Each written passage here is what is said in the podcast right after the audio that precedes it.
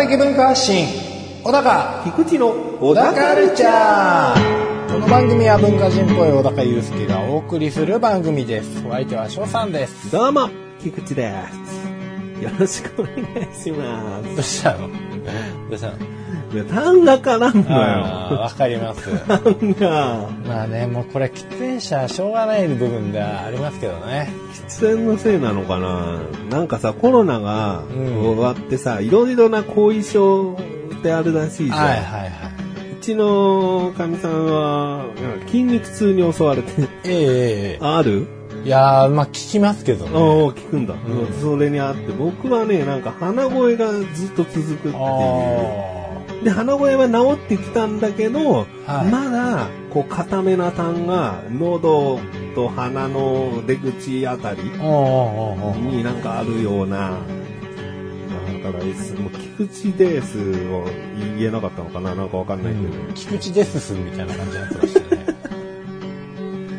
そんなところで痰登場。うんいやーでも喫煙は結構あるかな、こうまあ薬もあるんですけどね痰切るやつねうん。その辺飲もうかな小高も今、痰絡みやすい。痰絡みやすいですね年取ってくるほどにやっぱ絡みやすくなってきますからもうあのよく喫茶店とか入って、おじいちゃんが「あー!」ってやってんのもうよくわかりますああもう個人的には赤ちゃんが泣いて電車の中でわーって泣いてるのあるじゃないですか、でまああれを許せない人もたまにいるんですけど、うん。まあ赤ちゃんだし赤ちゃん泣くもんだよなと思って見てます。で、まあ喫煙所のおっさんは昔やっぱうるせえなと思ってたんですけど、うわーっていうのをもう。でももう赤ちゃんと同じレベルで、あー絡むよなって思います。そうか、そういう年にもなってくるよな。そうなんですよ。咳まあ払いとかな、今すごいしたいもん、咳払い。うん。っていうの。内容はこの演劇機能とかっていう部分ですよね。物を飲み込んだりとかっていう、うん。吐き出したりとかっていう、この喉の運動の期間自体が弱まってたりとか、うん。あとはもうこの排泄、老廃物とか排泄物みたいなのがもう的確に排出できなくなってたりとか、まあ様々な要因がね、こう年を重ねるごとに期間が弱っていって出てくるわけ唾でですわ。、唾でむせることも多くなったわ。あ、わかります。うん。わかりますよ。何にもしてないのに、ええ飲んだ唾が気管になんか入ったような感じで、はい、ゲホゲホなるとき。うん。ね、もうほんと悲しくなりますけどね。ちょっとえずきますもんね。うわーうわーっつって。うん。いや、でもまだ小高はね、30代なんでね。あ、でもほんと最近あとおなら我慢できないですね。おなら？おならのコントロールが昔より下手になりましたね。おーなんかスカシッペがうまくこう、なんていうの、出せなくなったというか。あもう尻がたるんでんだよ、じゃあ。はあ、もうバーって出ちゃうんですよ。だからもうこっち的にはこう音出さない気満々なんですけど、バババッってこう、尻がさ、張りがなくなってきてさ、もう、バルンバルンになってるからさ、いや、多分ね、じゃなくてここの尻の肉っていうよりかは、肛門に肛門活躍筋っていう筋肉があって、でその筋肉自体の弱まりだと思うんですよね。うんだからもう、その、多分、スカシッペを出すときって極限までその肛門の穴をすぼめると思うんですよ。うんうん、そうだね。で、っていうこう音をすかす感じにするんですけど、まあそこの筋肉がバカになってきてるから、多分こう、うまく締め切れてないとか、うん。あとこう不意な時に出ちゃう時とかっていうのはやっぱこう、筋肉が、あ、出るって思った時にピュッて締められないから、出ちゃってるんだなと。スカシッペってでもさ、逆なんじゃないの？穴を広げなきゃいけないんじゃないの？あ、そっか。うん。そうですよね。お穴を細くすればするほど、どう摩擦というか空気抵抗があるから、ボブって出ちゃうわけじゃん。あ、確かに。口笛で考えたら、口を肛門に例えるんだね。そうだね。うんまあ、口肛門みたいなもんですからね。すすぼめるとね。うん入れるか出すかの違いなんで。なるほど。うんでも口をすぼめて、やっぱ音を出すから、うん。あそうか。じゃあ、無理にこう力を入れすぎてるのかな、逆に。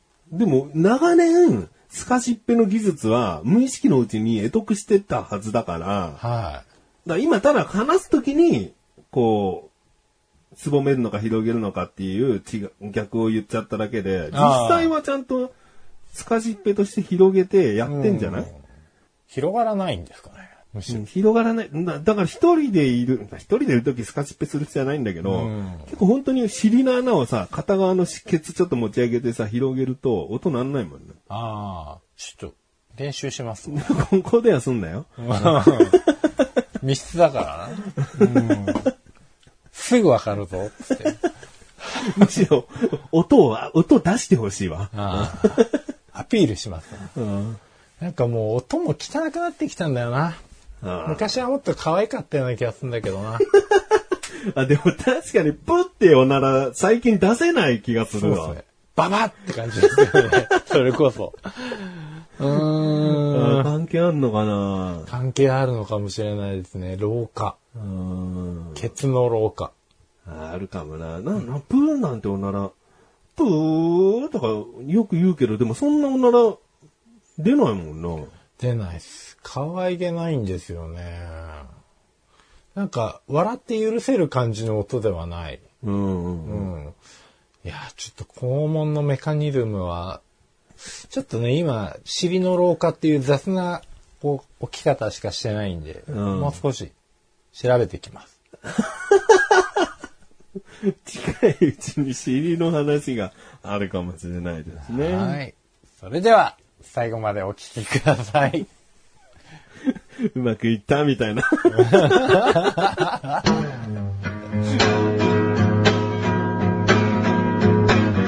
小田カルチャーは皆様からのご意見、ご感想をお待ちしております。番組ホームページのメールボタンをクリックして、投稿フォームよりお送りください。いろんなメールお待ちしております。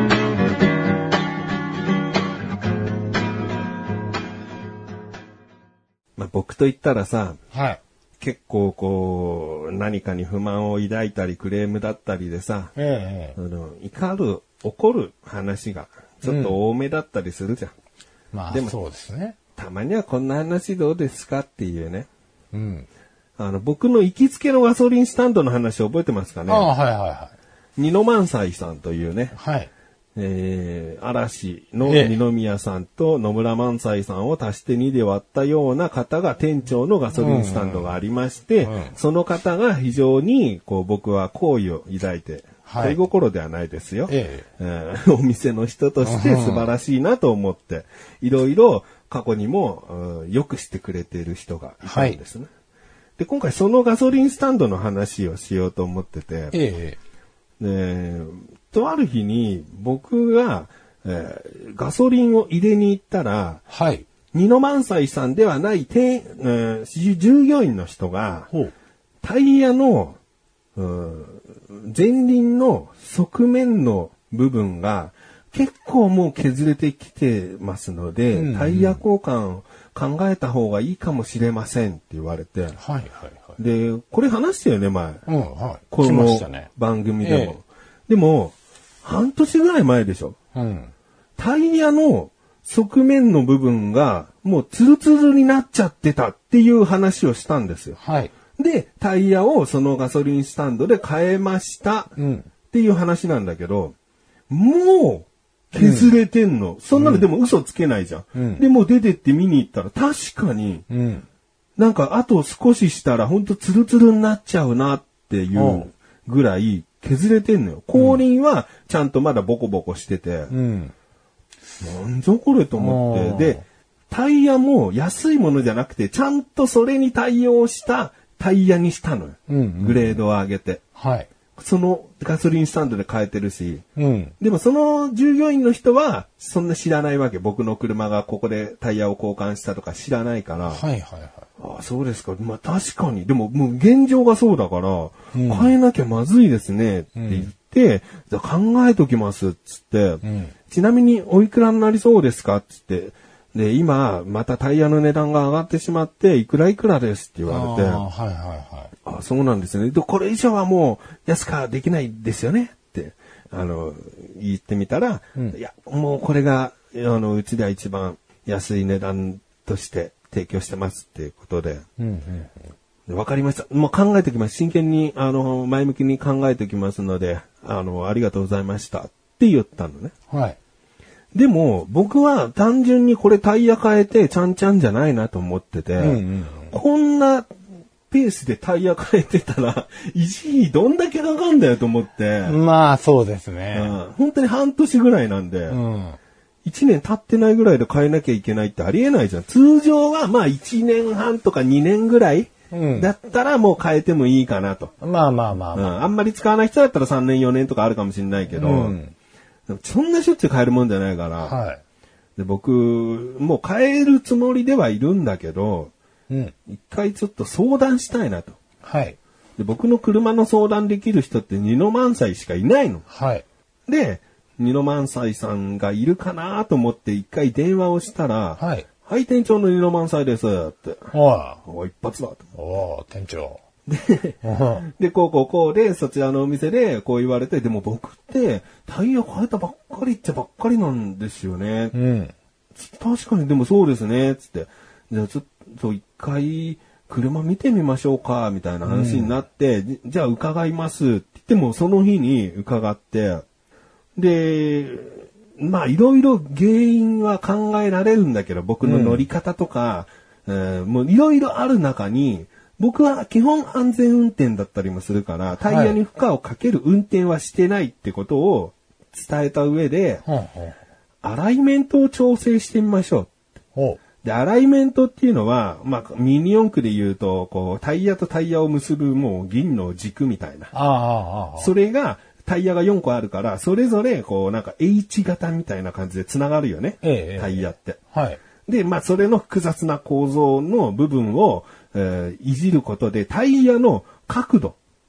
を、もう、コンマいくつレベルで、ずれると、車に悪影響って話なのね。あで、これを調整して、もしひどい角度の部分があったら、えー直すっていう。ーうんうんそれをしてみませんかって話になってて。うん。うん。で、僕も僕なりに調べたとき、もう当てはまる項目がアライメント調整ぐらいだったから、はあはあ野村マン、あ の、二の万歳二の万歳ねうんと一致したわけ、意見が。アライメント調整をしてみたい。うん。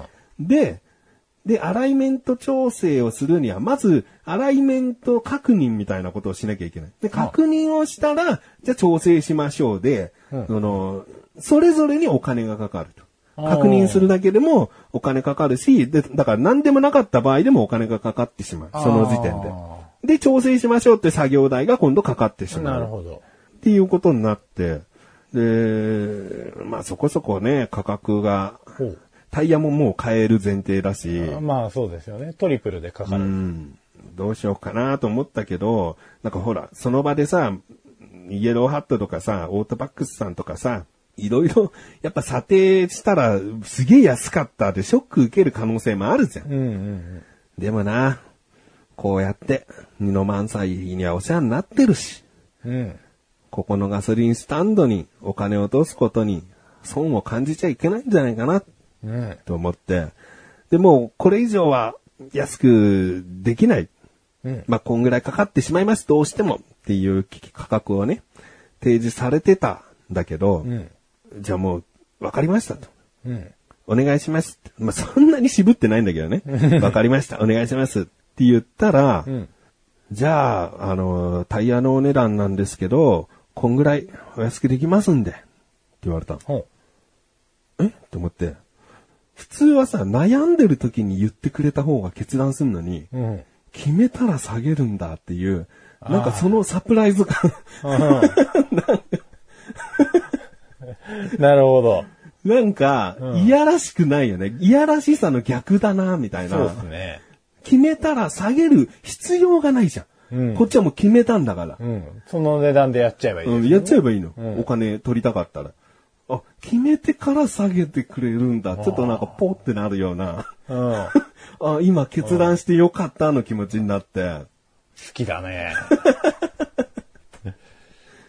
で、まあ、急遽だったんで、で、僕大阪に車で行く、ほんと数日前の話で、はいはいはいだからまあ大阪行くさ、車で行くからさ、うん。うんやっぱ車をしっかりとね、しておきたかったのよ。はいはいはい。で、まあこの時までに何とかしたいんですって言ったら、じゃあもう、あの、なるべく早めに、あの、アライメント調整する場所っていうのは、まあ別の場所になるから、そのそこに電話して、いついつだったらできるっていうのをすぐご連絡いたしますねって言って、で、電話がかかってきて、ん。お盆前ってことで、急だったんで台車がご用意できなかったです。すいませんって言われて、ほうほう。でも、その朝に車をガソリンスタンドに届けたら、ん。その日の5時に終わるの。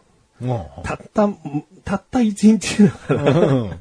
まあ、なくても。そんなに、あの、なんか、謝らなくても、全然大丈夫だし、あの、台車全然大丈夫ですよって言って、あで、あ、そうですか、わかりました、つって、そのまま予約して、当日ね、車持って行ったら、また、こう謝られて、すいません、つって、二の満載よ。うん。すいません、つって、あのー今日、5時に終わるってお話ししたんですけど、その、アライメント調整をする、その現場の人の身内に不幸があって、申し訳ないです。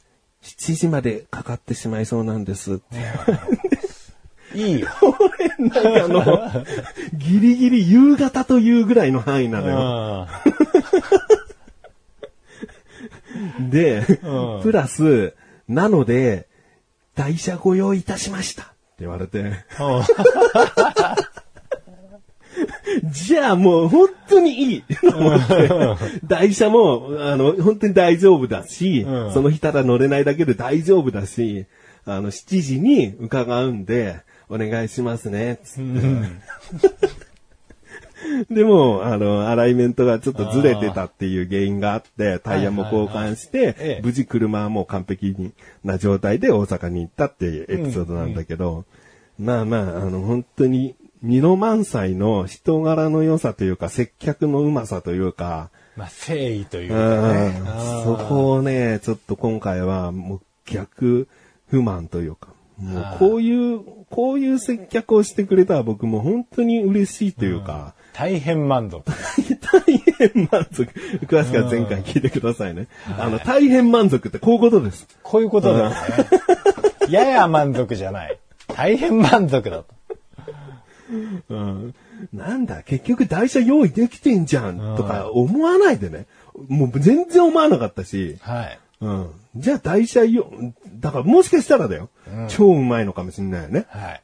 たった一日で台車って必要とするお客様少ないけど、あえて台車ご用意できなかったって下げとこうみたいな。うま。うまい。それだったらちょっと怖いですけど。うん。まあ、いや、でもすごいな。鏡だな。ちゃんと自動車の知識とかも、ん聞けば答えてくれてるし、うん。そんなずーっとね、謝罪して低姿勢な人じゃないんだよ。まあ、基本的にはもう、お兄さんぐらいのポジションで僕と接してくれてる。はあ、はあはうん。教えてくれるって感じの人で。あ、謝るところはちゃんと謝るし。申し訳ありません。つってでも謝る、謝るってほどのレベルじゃない。まあ、5時が7時になって文句言う客もいるんだろうな。うんうんうん。なんだよ、5時に家族と外食だったのに、7時からじゃあ、子供連れてけねえじゃねえかとかなんかあるかもしんないよ。人によっちゃ。そうね。でもそんな日にそんな予定立てる自分も悪いでしょと思うし。うん何があるか分かんないもん。そうっすねそんな、うんね、ギリギリに予定立てたってさ。ねいやー、すごいなやっぱこう、いろいろ、まあ、ピ取り上げるならば、うん。その台車が用意できなかった部分とか、んまあ、時間が遅れてしまった部分とか、ん不可抗力な部分はあったかもしれないですけど、んそこをこうね、帳消しにするうん。接客力というか、そうだね。超消しになったね。うん、帳消しよりなんなら好感度が上がってるわけでしょ、うん。これよ、これ。だから価格交渉も、うん。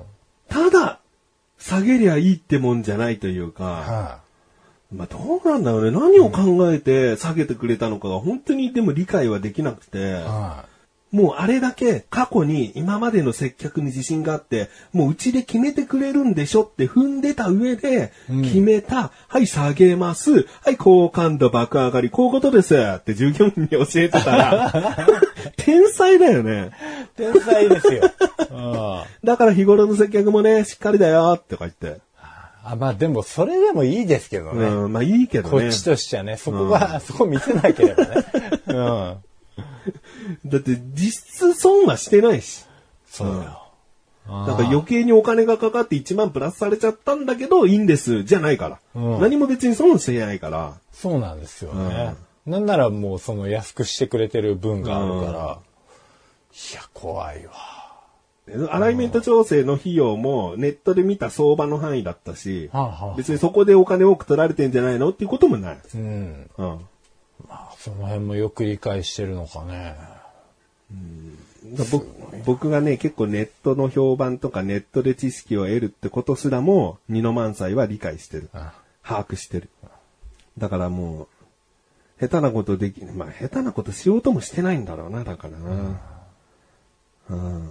上手なのか、本能というか、まあ、その人の本質なのか、まあ、本質だとは思いたいですけど。うん。うん。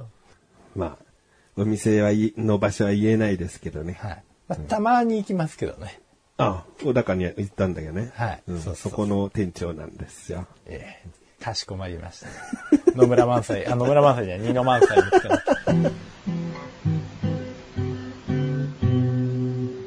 田カルチャーは皆様からのご意見、ご感想をお待ちしております。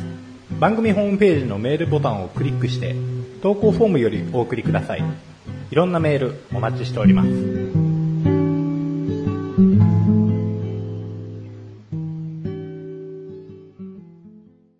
まあ、小高のね、好みとしてはね、ええ。こういう接客が良かったって話よりね、こういうのが腹立ったって話の方が実は好きなんだろう、どうせ。うーん必ずしもじゃないですよ。あ、そうなの？必ずしもじゃないですけど、まあ、大体そうです。何をちょっと前置きしてんだ？はい。必ずしもじゃない。必ずしもじゃないけど、僕の古見というかね、なんかその辺に関わってきそうな、好感度というか、印象に関わってきそうなあれだったんで、まあちょっと怯えましたけど今。じゃあ心優しい従業員っていう引き出しと、はいネットにいたすげえ嫌なやつって引き出し、どっち開けんだよ。嫌なやつ。嫌なやつですね。今、ん YouTuber の中で、うんこう次世代と言われている人たちがいるんですよね。ほうほうほう。まあ、有名どころで言うと、コムドットさんとか、フォーエイトさんとか、ほうほうバンバンザイ、レイクレ、平成フラミンゴ、ほうほうほクレマグ、などなど。なんですけども、僕は結構次世代 YouTuber の方も、あの、YouTube で動画見てたりするんで、はいはいはい。ある程度知ってたりするんですけども、とある日に TikTok を見ていたら、はい。うん、顔出しは一切せずに、文字だけで、文字とまあ音楽だけで動画があって、本当にお願いしますみたいな出だしから、はい。できたら教えてほしいです。何度考えても全然わからないんですっていうはい出だしで、はいはいはでよくよく見てったら、次世代 YouTuber のどこが面白いのか、マジで教えてくださいっていう動画だった。おおほうほうほう。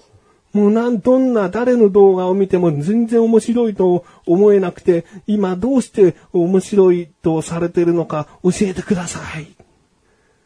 イラッとしちゃって。うん。これってさ、もうさ、てめえは何をどう面白く感じるのか説明しろやと思って、まず。例えば、まあ、そいつがね、ごっつええ感じぐらいの世代の人でさ、ごっつええ感じを面白いと思ってる人だったとして、はいはいはい じゃあおめえそのごっつええ感じどこが面白いか説明してくださいって言ったら、どう説明すんだよ、つって。うん。まっちゃんが、はっきりとそこは言うのかなと思ったら、黙りこくっちゃって、で、浜ちゃんが頭をバチンですわ。面白くねえだろ、だから。その、どこが面白いかを説明するって、まず、そもそも。そもそもね。うんあで、この質問って、あはい。例えばじゃあ、ウニのうまさ教えてください。うん。もう苦い、苦くて見た目も気持ち悪くて僕嫌いなんですよ。うん。ウニのうまさ教えてくださいよ。っていうやつにさ、うん丁寧にウニのうまさ教えたいと思うかっていう。そうね。うん、パチスロの楽しさとか、うん。ね、ギャンブル興味ないのに。うん。パチスロって何が面白いの？教えて。でも教えたくないじゃん。教えたくないですね。そういうやつに。うん。なんかでも批判が込められてるってことですよね。そういうことなんだよ。要する結局、なんか、なんで面白いとされてるかっていう、面白いと評価されてるかっていう分析力が自分にないって言ってんのと同じだからな。にね。別に自分が面白いか面白くないかの判断は別として、これが今の若者に受けてるってものを、まずそこを理解して、んで、どういうところが若者に支持されてるのかって、そんなのはコメントとか見てりゃ、なんとなくわかるわけだ。うん。うん。だそこを、あえてなんか下手に出れば出るほど、うんすげえ小馬鹿にしてる感が出ちゃうというか、多分でもこの人はあれですよね。あのー上から目線なんですよね。そう。下からじゃないんだよね、これね。要するに自分はお笑いのことをよく分かっていて、うんで、その自分の基準に即してないこのお笑いつまんないんだけど何が面白いのか教えてくださいよっていうこの いやらしいめんどくさいというか、うん。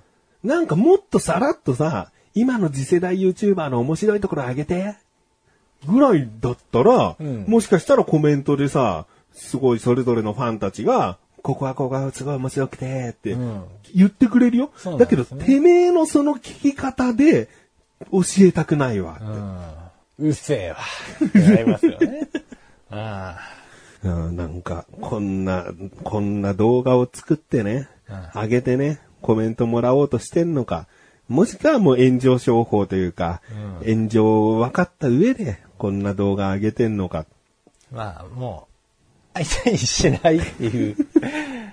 うん、結構だからもう相手にされてなかったね。そうですね。まあ、見えすぎてる感じはありますよね。うん。じゃあ、小高にウニのうまさを言ってもらって終わろうかな。ウニね。ウニ、俺でも最初食べれなかったんですよね。うんうん。でも食べれるようになったんですよね。食べれるようになったどこが美味しいんですか？いや、なんて言うんですかね。どこが美味しいとかじゃないんですよね。僕の舌がバカになったんですよ。深いなぁ深いな僕、はい僕は今、小馬鹿にして、ね、あの、終わろうと思ったんだけど、はいやー膨らんじゃうよ、そこで、それ話すと。い。翔太の寿司よ。嘘ですよ。関係ないですけど。翔太の寿司読んでるからよっていう。なんか、はい。本当につくづく思うのは、僕、コーヒー豆をね、食べるのよ、よく。はい。今もそこに置いてあるんだけど、うんでコーヒー豆の色の薄いやつって、すっげえ独特な香りがして、んうんもう口に入れて二噛みぐらいしたらもう吐き出してたの。はいはいはいはい。コーヒー豆食べ始めの頃って、うわ、これ外れの豆だと思いながら食ってたから、今や何も感じないの。あもうこれって、なんか成長とかのレベルじゃなくて、うんやっぱりなんか味覚がバカになったんだなって思っちゃそうね、バカになったのか、成長として捉えていいのか。う。うん。まあその評価っていうのはね、うん。まあでも結局自分でしか独占できない感覚じゃないですか。うん。あもうこれは成長です。前向きな言い方すると成長で、後ろ向きで言うと老化なのよ、やっぱり。はいうん、慣れっていう部分ももしかしたらあるかもしれないけど、その慣れを含めて、人って常に老化していって、いって、うんだから子供の頃ピーマン苦手だったものが大人になって食べれるのは、そのより深い青臭さや苦味を感じなくなっただけの話の可能性も高くて、そうですね。感覚が鈍くなっていってってことですよね。そう。感覚が鈍くなるという老化なだけで、っていうのがね、すごい最近感じてた部分があったんで、そねまあ、それがいいとするか悪いとするかっていうとこですけど、でも過去に好きだったものが食べられなくなったっていうよりかは、うん。まあ嫌いなものが食べられるようになったっていうのが増えてきた方が、うん。まあ人生経験的にはお得かなっていう感じはするんですよね。キャパが増えてるんで。うん。そういう意味では成長みたいな。そういう意味では成長ですうん。で、これはもう自分の下だけの問題だから誰とも共有できないし、うん。でも、周りから、こう、食の評価を依頼されたりとかする人がそうだとダメですけど、ううんん。まあ、僕らは、自分が好きなものを食えばいいんで、うん、そこは全く困る部分ではないから、成長で正解です。ずれたな、話な。だいぶずれましたね。あのこういうのさ、TikTok の動画のやつがさ、次世代 YouTuber のどこが面白いか自分で気づけたら、うん成長だよな。成長ですね。あ要するに今もうこんなにトゲトゲしてあ、うん。うん、受け入れないものに対してこう批判的な態度を取りつつ自分のこうね、なんか絡み、他からのコメントだったりとかを期待してるのかもしれないですけど、うんうんもう本当ただの痛いかまってちゃんにしか、うんこっちとしては見てないと。ね大人になったら恥ずかしくなれ、これでって。ああ。いや、もうすげえ50ぐらいのクソじじいかもしんないけどうな、ん、も 若者にただついていけないクソじじいかもしんない。う、なるほどですね。寄り添ってやりたいね。孤独だなって。エ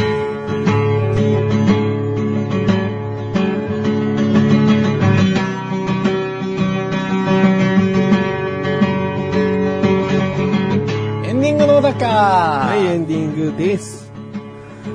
いやー、今回もちょっと僕話しすぎちゃったんですけどね。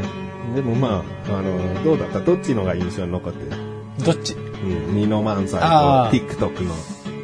いやでも個人的には二の万歳。お二の万歳すごいいいな。うんいいよね。生まれ変わったらなりたいね。ニノ漫才になりたい。うんうん、でも、いや、本当頭いい人なんだろうなと思うよ。そうですねう。ん。これが本当すべて計算通りだったらめちゃめちゃ狡猾ですけど、褒め言葉ですよ、この狡猾は。だって普段ガソリンスタンドでガソリンを入れに行くだけだったら、はい全然こっち来ない。そうっすよね。全然こっち来ないっていう、だ他の従業員がもちろん接客してくれて、遠目にいるのは見えて、たまに目が合う日もあるけど、うん。基本、もうその場でペコリってしておしまいなの。うん。そのなんか、がめつさのなさが、うん。僕は好きだね。なんんか好きあらばすぐ営業かけてやろうみたいなね。そう。なんかもうこれだけいい接客をしてきたお客様だから、うちで最近新しく取り入れた何か提供してみようみたいなさ、そういうのないっていうのすごくない？そうですね。うん。すぐに訴求してこないですね。うんなんかね。品があるといえば品がある。うんうんうんうん。そうだね。なんか清掃とかもさ、どうですか？って聞くだけだったら別にさ、なんかまあ営業の一つとして全然ありじゃん。うん。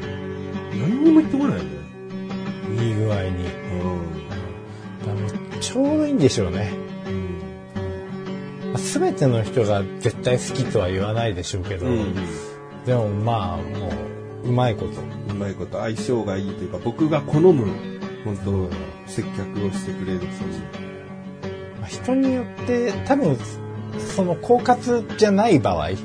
本当に素でそういう人だったら人によってそのスタンスは変えられないでしょうからうん。あれですけどもし狡猾な人だったらね人によって全部変えてるんですよ あこいつはガサガサ言って大丈夫だ、うん。はい見とけよっつってこのタイプはっつって多めにしないとダメだとかね。んなんかいろいろあるんだろいやー奥深いですね接客は勉強になりますうな。なんかもうなんかやってみてほしいけどね。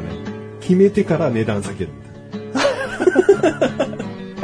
俺はもう最後の切り札にちゃんと取ってきますね推しの一手にうん。うんもう商売系出ちゃうんですよね いやー、でもやっぱ人柄か。あとは付き合いだな。勉強になります。勉強になります。はい。小田カルチャーは月に2回の水曜日更新です。それではまた次回、さようだかさようだか